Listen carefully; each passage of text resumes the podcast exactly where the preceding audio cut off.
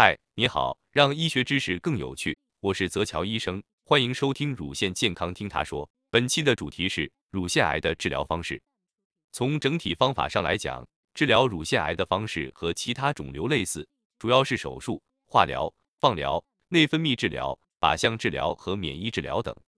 医生会从这些治疗方案中选择不同的手段。一般而言，治疗方法选择主要取决于几个方面：乳腺癌的类型。乳腺癌的分期、患者年龄和整体健康状况、以往治疗方案和效果以及患者个人意愿。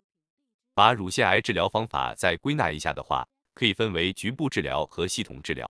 局部治疗包括手术和放疗，它是为了有效去除某个部位的肿瘤或者防止肿瘤在局部复发。系统治疗包括化疗、内分泌治疗、靶向治疗、免疫治疗，这些基本都是药物治疗，能够随着血液循环到达全身。杀死可能转移到其他器官和组织的乳腺癌细胞。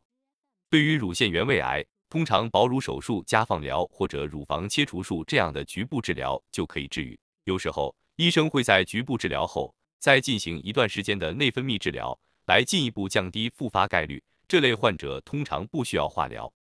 相反的，对于晚期转移的乳腺癌，除了手术和放疗，就需要要使用系统治疗了。好，以上是本期内容。趣味医学知识分享就在泽桥医生，咱们下期来聊聊辅助治疗。